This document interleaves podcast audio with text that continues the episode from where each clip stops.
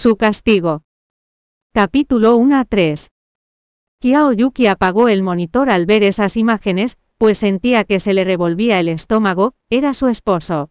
El que a pesar de sus tres años de matrimonio nunca la había tocado, y que parecía estar más que satisfecho saliendo a beber, y a divertirse hasta altas horas de la noche entregándose a los oscuros placeres de lo desconocido.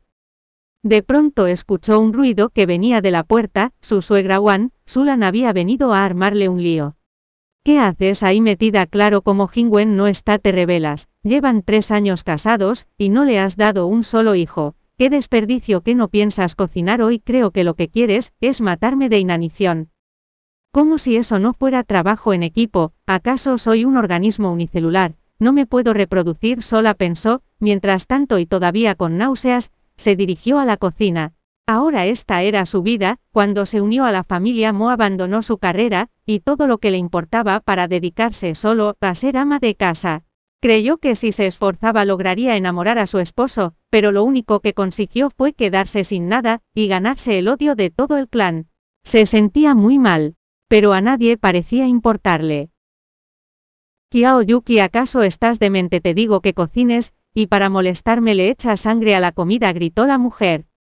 La joven se había cortado los dedos, pero como no sintió ningún dolor, no se había percatado de ello, el carmesí de su sangre, y la actitud apática de su suegra estimularon su rebeldía. Más tarde aquella noche, mientras caminaba por aquella estrecha y sucia calle su rostro era inexpresivo, sin embargo se sentía llena de libertad. Era la peor zona de la ciudad ya que se encontraba en ruinas debido a que estaba subdesarrollada, es por eso que era punto de encuentro para mendigos y borrachos. Como sentía el rechazo de su familia política, y no estaba dispuesta a divorciarse, se propuso darles un fastidio, elegiría al hombre más sucio y feo del lugar, y lo utilizaría para vengarse del clan Mo. Ejem escuchó un sonido raro que venía de una esquina, pero lejos de asustarse se armó de valor para dar la vuelta y averiguar qué sucedía, al hacerlo vio a un hombre apoyado sobre el poste de luz, que emitía una luz amarilla y tenue. Tanto su ropa como su rostro estaban bañados en sangre. Era común que ocurrieran sentidos enfrentamientos en esa zona, por lo que ella dedujo que él debía ser uno de los rufianes, en ese momento rechinó sus dientes, y comenzó a desabotonarle la camisa.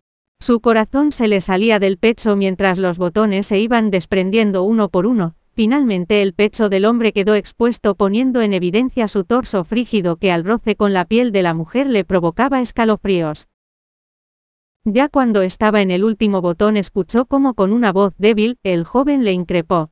¿Qué hace Yuki? quedó sorprendida al ver la mirada del hombre fija en ella, sus ojos parecían atravesarla, y solo podía pensar en huir, no obstante recordar los malos tratos de la familia Mo hizo que decidiera soportar lo intenso de la situación. ¿Tú qué crees que hago? Sus delicadas manos terminaron de desabotonar la camisa, y luego se dispusieron a acariciarle el pecho. El hombre se estremeció ante tamaño descaro, sin embargo ella, siguió quitándole la camisa y abalanzándose sobre él. Tenía un aroma tan seductor, que simplemente no pudo contener su tosquedad, se alzó de golpe, y le advirtió. Me está provocando mujer, ella derramó algunas lágrimas, y el joven a pesar de estar excitado, se detuvo, tuvo un gesto de comprensión, y secó sus mejillas. Ya en la mañana en aquella zona Gong Ao alcanzó a oír pisadas acercándose, y se levantó de golpe. Soy yo, aclaró Lien Aniu, me tomó mucho encontrarte, qué bueno que aún vivas. Mientras hablaba a su amigo, se le ensombreció el semblante. Te hirieron mucho es grave al levantarle la camisa desarreglada pudo notar que tenía cortes profundos en zonas vitales del cuerpo. Era suerte que llevara consigo medicamentos, pues de otra forma no hubiese sobrevivido, con el rostro desencajado continuó, en serio no tuvieron ningún reparo contigo. Qué bien que lo notes, dijo Gongao, quien apartó al joven, y comenzó a abrocharse los botones de su camisa. Lien Aniu miró de casualidad una marca rara en el cuerpo del hombre, le intrigó tanto que decidió preguntarle. ¿Qué es eso? Pudo ver que se trataba de un chupetón, y de inmediato, se enfureció, tu familia no tiene límites, no les bastó con propinarte esos cortes, ellos hicieron que una mujer te viole, mientras no podías moverte. Saben de tu odio hacia las mujeres, y quieren fastidiarte tanto que lo usaron en tu contra, en donde te tocó. Gong Gao no podía estar más perplejo, fastidiarme.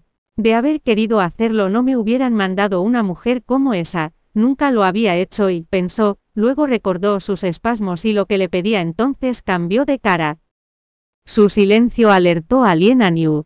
Tuvieron relaciones, te acostaste con ella, parecía que se le había caído el cielo encima, recordó como una mujer incauta, tocó desvergonzadamente los dedos de Ao, y que eso le provocó un sarpullido que tardó mucho en sanar. Seguro de que te sientes bien, te salió sarpullido demonios, olvidé traer el medicamento, pero no te preocupes que ya anoté esto, y vamos a vengarnos algún día.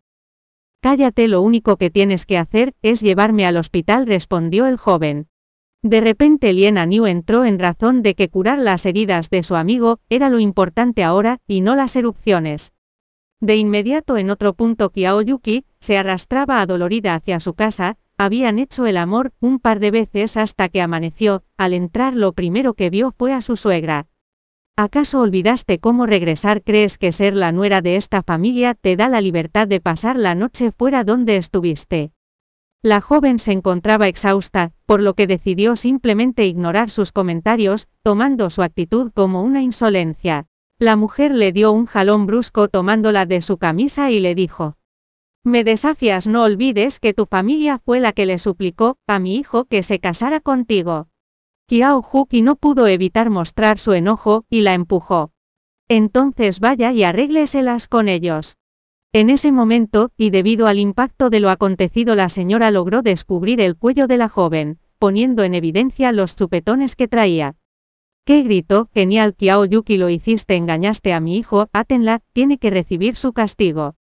En el salón ancestral la mujer cargaba el código de conducta de la familia, apuntando a su nuera con un gesto retorcido. ¿Vas a confesar o no? No lo sé. Ver a su suegra tan enojada la llenó de satisfacción, su venganza se había consumado. Entonces no piensas decir nada, de acuerdo ya no me puedes culpar por no ser indulgente contigo. La mujer tomó su bastón, y comenzó a golpear a su nuera, esta última se dobló de dolor, mientras empapaba su cabello con sudor frío, sin embargo sonrió y dijo, Él puede dormir, donde quiera y yo no puedo tener una aventura, si él no puede mantener los pies dentro del plato, también será un cornudo haré de el uno. Porque eso es lo justo ojo por ojo. Wang Sulan parecía hervir por el enojo, siguió golpeando violentamente con el bastón a su nuera, y parecía que no se iba a detener jamás. ¿Crees que aún tienes la potestad de ser la joven señorita de la familia Kiao? Hace mucho que tu familia no cuenta con ningún prestigio, de no ser por Kingwen tendrías una vida peor, que la de un mendigo. Como te atreves a hablar de justicia, voy a matarte ahora mismo.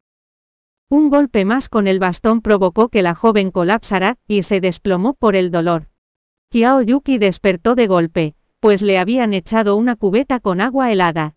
Estoy muerta, estoy en el cielo, pensó, de tener la oportunidad de vivir de nuevo escogería, estar a cargo de su propio destino.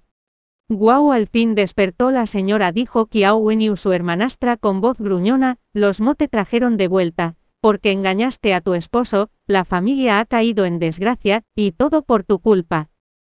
¿Qué tonterías estás diciendo? Wenyu replicó Mio Fenkin su hipócrita madrastra. A Kiao Huki no le sorprendió en lo absoluto ver a ambas mujeres regodeándose de su desgracia, entonces no estoy en el cielo, estoy nuevamente en el infierno. Soportando todo el dolor que traía encima se sentó altiva en la cama. Bueno, aprendí todo de la rompehogares que tenemos en casa. ¿Cómo te atreves? gritó la joven hermanastra. Papi, ¿oíste lo que dijo? La joven vio a su padre Kiao Huelgo en la escena, muy enfadada decidió enfrentarlo.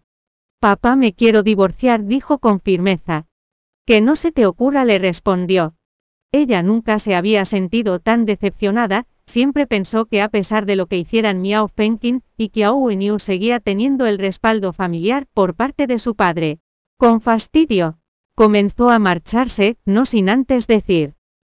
Que estés o no, de acuerdo no interesa, soy una adulta. Atrevida exclamó Kiao Weiwo quien luego estalló en un ataque de tos.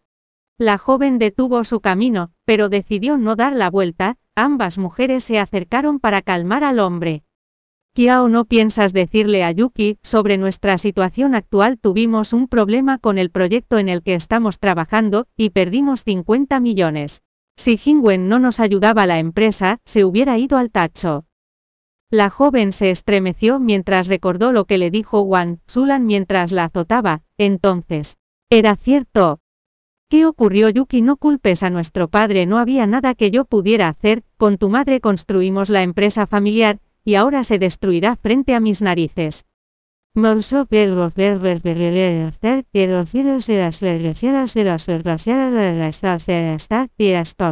Te lo suplico, será la última vez, arregla las cosas con Jingwen, y te prometo que te traeré de vuelta en cuanto nos recuperemos de esta crisis. La joven volteó para ver a su papá, sus palabras carecían de cualquier tipo de credibilidad, y sabía que ya no podía confiar en él, sin embargo, con tal de cumplir con su madre y mantener la empresa a flote estaba dispuesta a intentar lo que fuera necesario.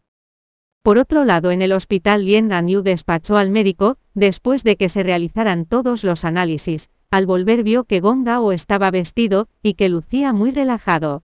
Parecía haber salido de una pintura, y además inspiraba una sensación de autoridad en su penetrante mirada, como si no tuviera que preocuparse por nada. Se sentó en el mueble, y comenzó a fumar.